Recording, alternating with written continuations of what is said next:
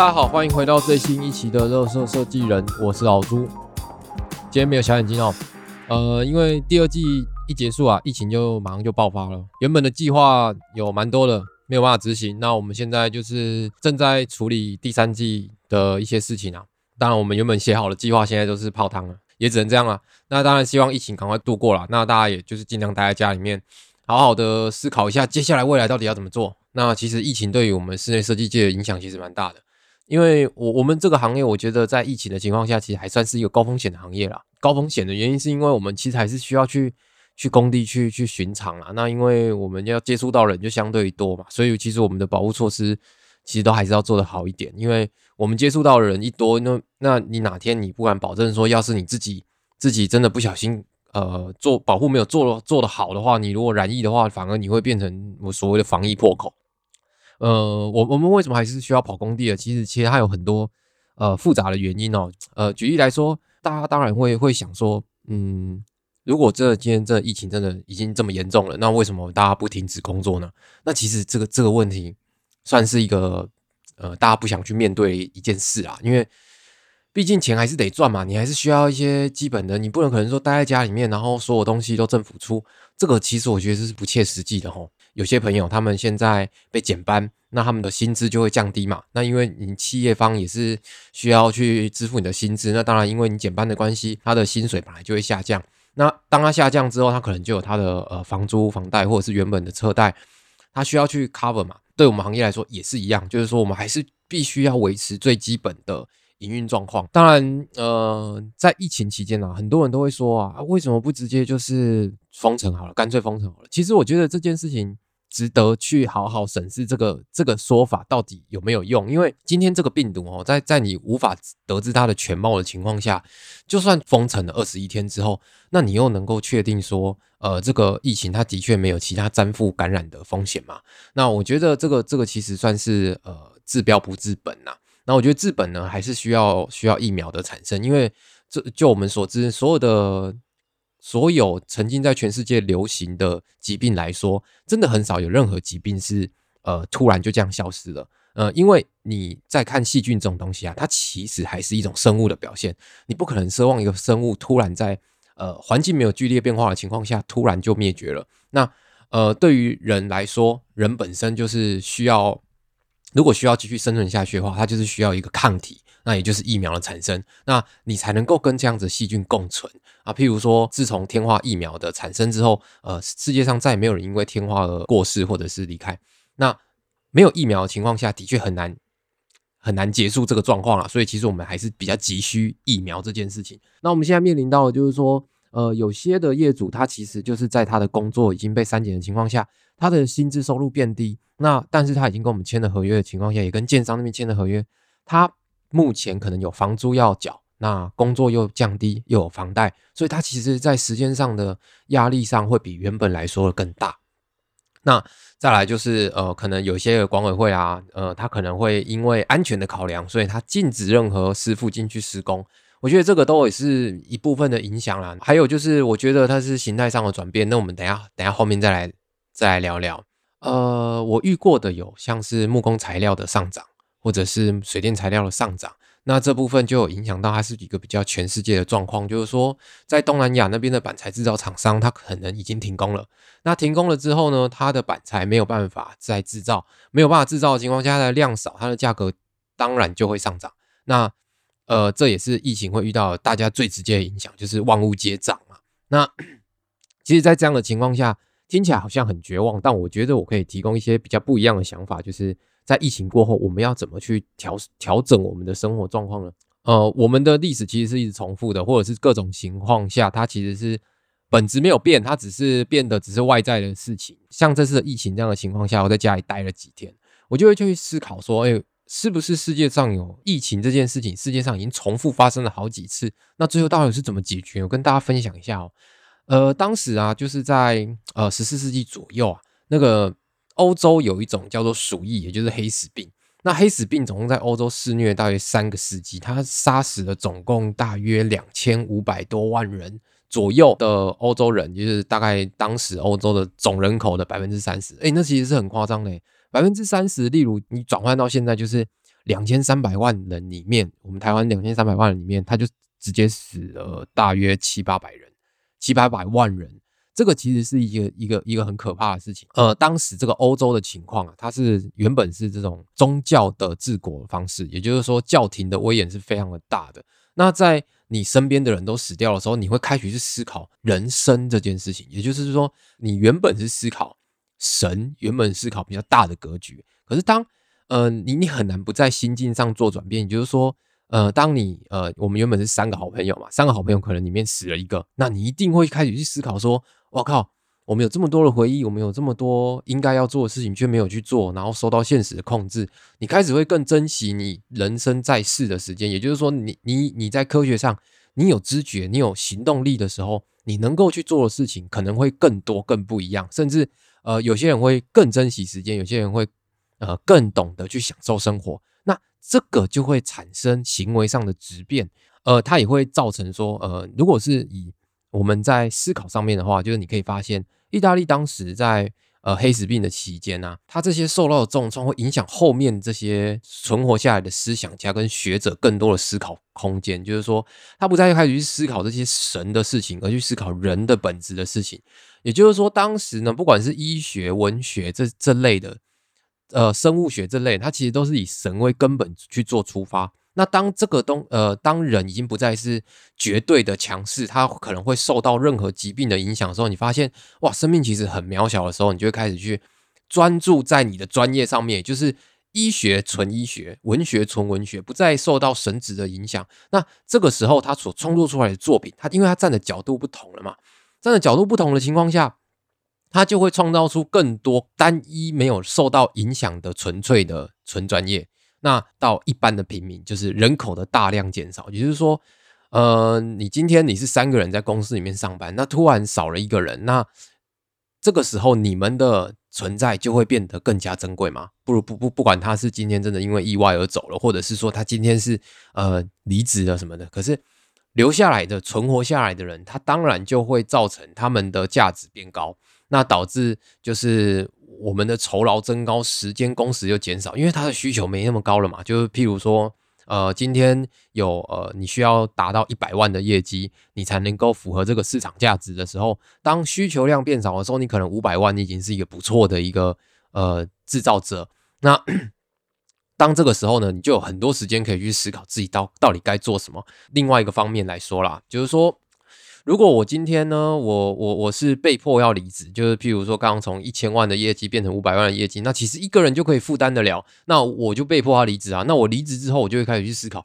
呃，这个这个业绩好像不太需要我了，不太不太需要我的情况下，我是不是有更适合我的职位呢？就是有有你有可能是主动的或者是被动的去去转换你的做事方式，那。呃，在原本的那个大量的劳工劳动阶级的社会制度底下呢，你可能出生你没有机会去想你要做什么。那现在有机会了，你就会开始去做一些各种不一样的东西。那这样子的行为会衍生出另外一件事情，就是在同时代过后，十世纪左右，文艺复兴就开始慢慢的作品就开始慢慢展现了。我觉得其实这我们自己脑补啦，因为当然。呃，它的时代是很相近的。那有没有任何的影响呢？我觉得，呃，在一些历史上面啊，它其实是都会多多少少提到了，但它绝对不会是主要的原因。因为，呃，你要促使一个一个大事件在一个时代里面发生，它其实一定会有各种不同的，不管是科技的发展，或者是我们呃疾病的发生，或者是呃人性的转变，或者是当时的政府政策是什么。这都会影响到，但当然我们现在只谈论就是说疫情对于我们艺术或设计的影响。那当时的文艺复兴作品里面啊，其实你可以看到吼，他的人文主义思想的味道是非常的浓厚的。也就是说，他主张的其实是呃所谓的人性的个性解放，就是说我们想做什么就去做什么。为什么我们要受到呃教廷的影响？为什么要受到神的影响？那我们要提倡的是科学文化，因为神这件事情其实主要是心灵上面的事情，也就是说，它是一个没有办法用科学去实证的状况。那如果我们提，我们现在要解决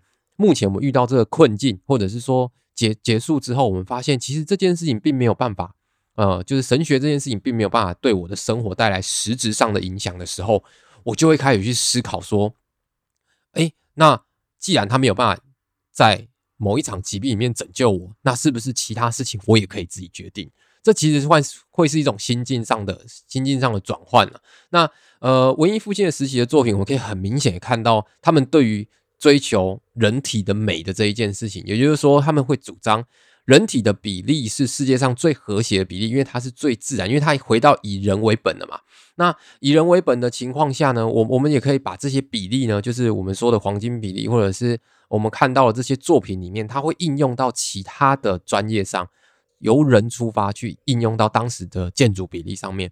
虽然它这整个系列就是文艺复兴的作品啊，我们回去看的时候，你都可以看到，它其实主要的背景故事还是在所谓的神的故事底上，宗教的故事上面。那在这些故事上面呢，这些绘画与雕塑，但是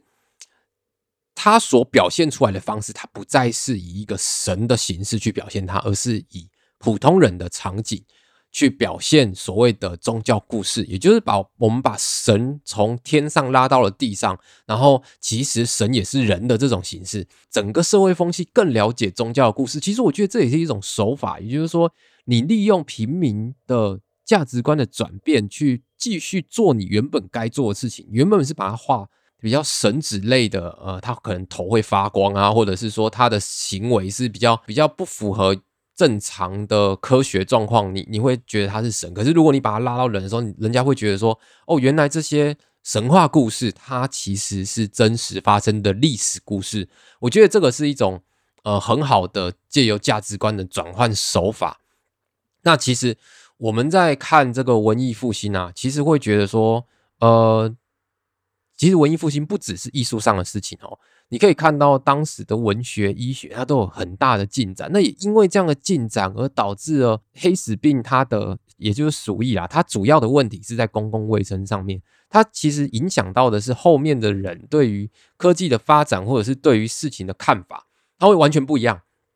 那其实我觉得，你回过头来看这一次的疫情啊，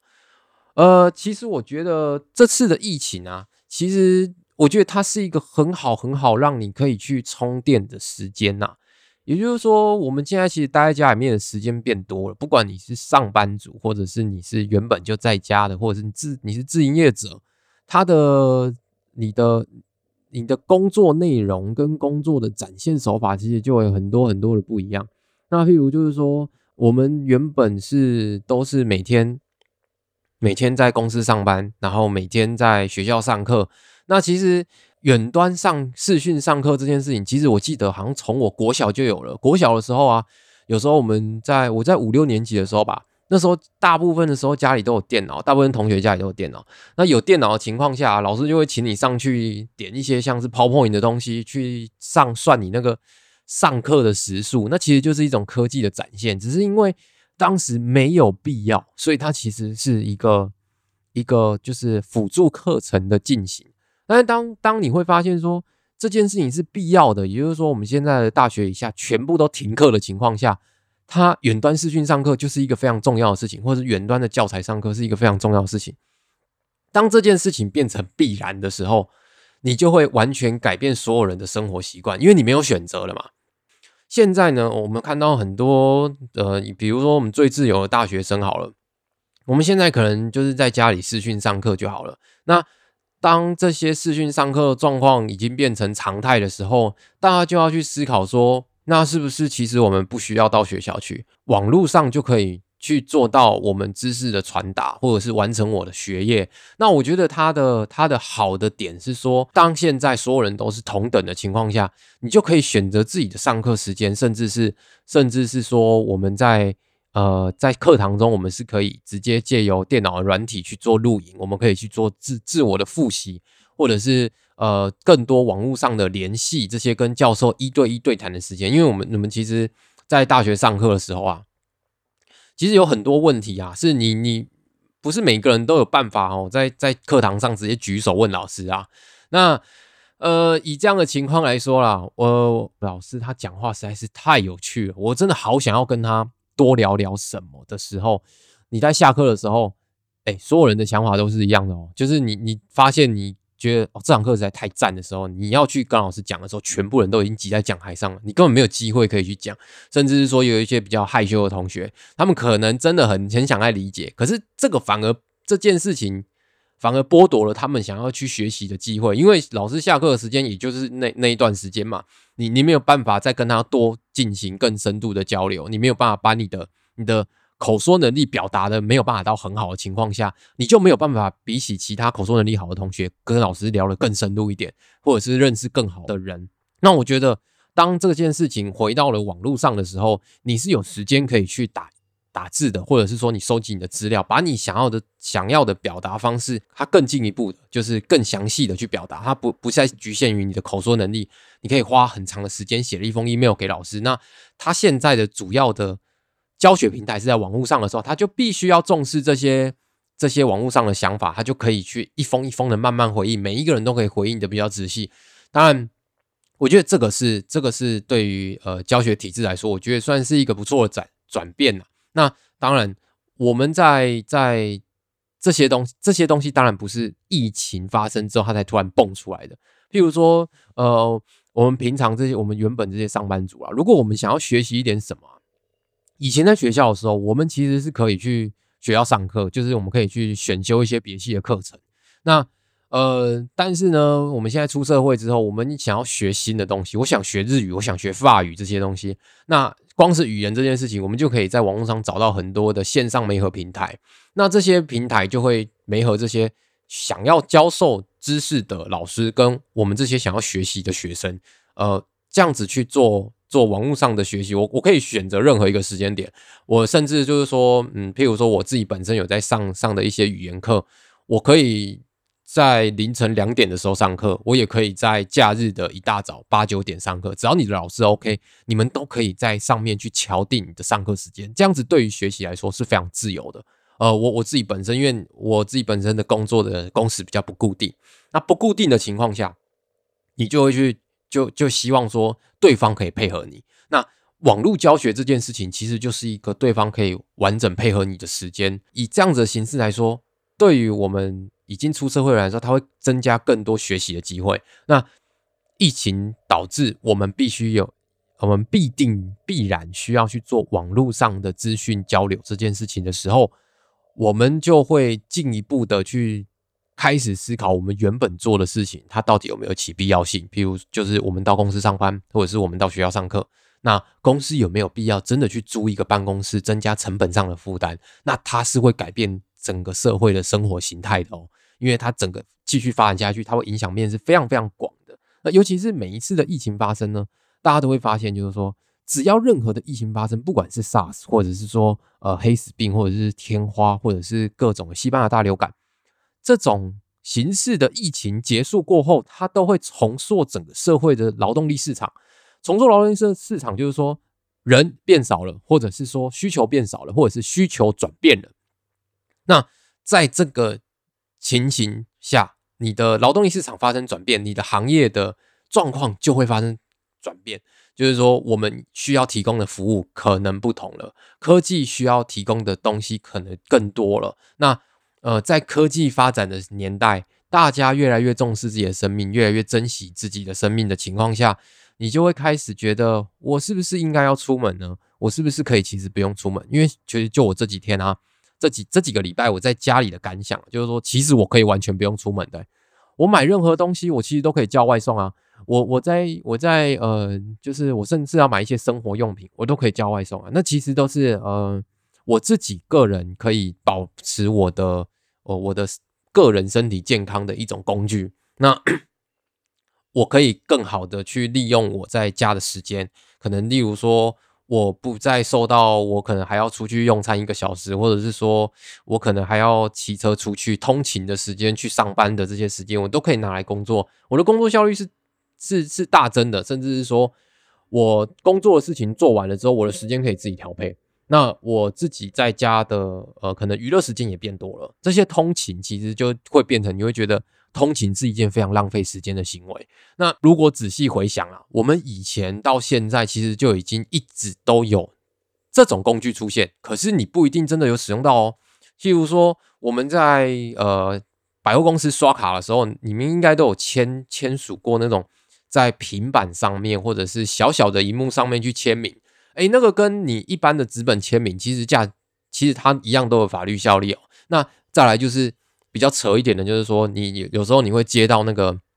那个推销的电话，那电话推销的状况呢，他就会跟你说，我们现在电话开始录音哦，那你要不要买这个东西，买这个很盘的东西？那如果你要买，那你就跟我说好。当你说好的那一刹那，其实这段录音它就有法律效力了。这整段录音都法，所以你要回答的时候你要非常小心。所以未来我们在签署这些文件，或者是这些你觉得我必须要很慎重，然后到一个像电影场景里面的大型会议室里面，拿着一支很帅的钢笔去签署这样的高价文件的时候，是不是其实我们只需要线上签署就好了？那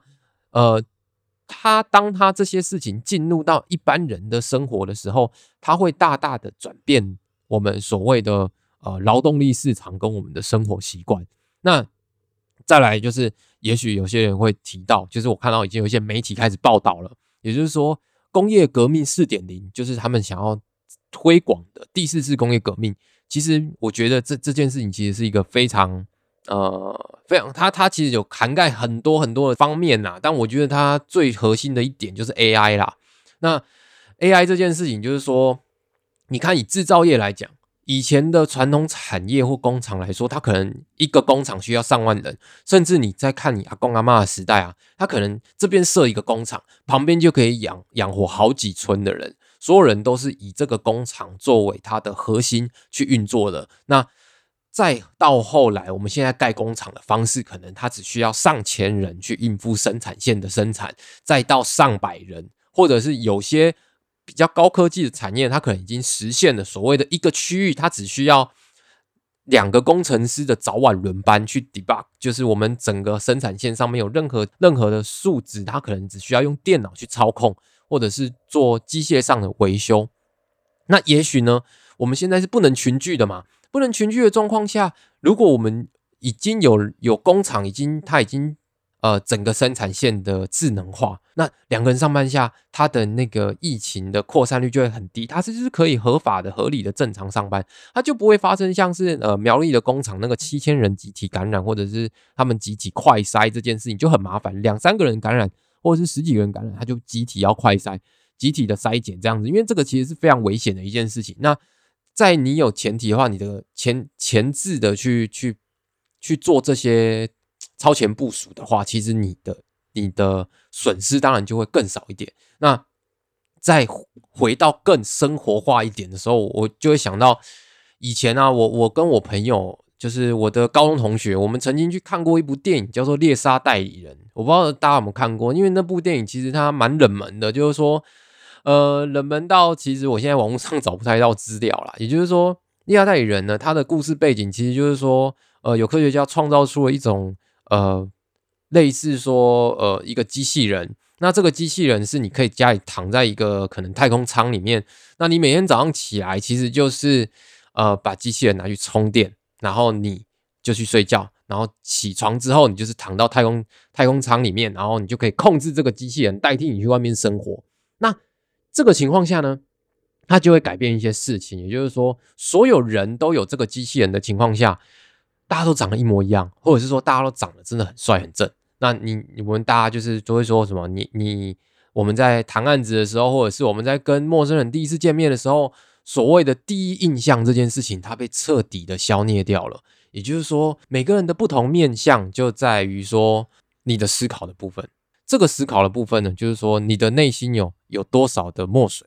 你言之有物，当然你的价值就会被提升，因为你的外在已经不再是你的第一审核目标的时候，你就要花更多的时间去了解对方到底在想什么。那当这个情况，这个如果社会未来是这样运作的话，因为其实你看你现在回去看那个丽莎代理人，你会觉得，我靠，那个社会是一个非常完美的社会，因为大家都不用出门，大家都只要在家里面就好。大家都只要就是你不会有疫情的产生，你出去就算你出车祸，啪，那也是机器坏掉而已嘛。你只要再买一台新机器就好，人的生命本质并不会受到任何影响。那